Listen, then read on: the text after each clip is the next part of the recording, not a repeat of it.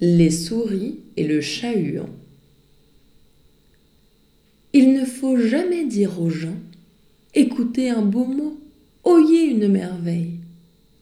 Savez-vous si les écoutants en feront une estime à la vôtre pareille? Voici pourtant un cas qui peut être excepté, je le maintiens prodige, et tel que d'une fable, il a l'air et les traits encore que véritable on a bâti un pin pour son antiquité. Vieux palais d'un hibou, triste et sombre retraite de l'oiseau qu'Atropos prend pour son interprète. Dans son tronc caverneux et miné par le temps, logeait, entre autres habitants, force souris sans pied, toutes rondes de graisse. L'oiseau les nourrissait parmi des tas de blé, et de son bec avait leur troupeau mutilé cet oiseau raisonnait, il faut qu'on le confesse.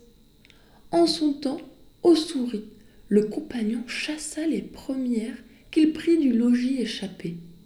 Pour y remédier, le drôle estropia tout ce qu'il prit ensuite, et les jambes coupées firent qu'il les mangeait à sa commodité.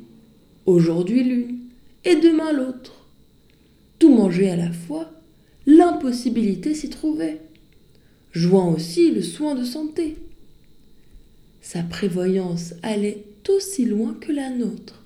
Elle allait jusqu'à leur porter vivre et grain pour subsister.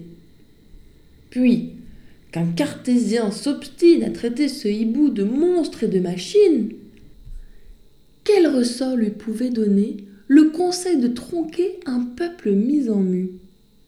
Si ce n'est pas la raisonner, la raison m'est chose inconnue. Voyez que d'arguments il fit. Quand ce peuple est pris, il s'enfuit. Donc il faut le croquer aussitôt qu'on le happe. Tout, il est impossible. Et puis, pour le besoin, n'en dois-je pas garder?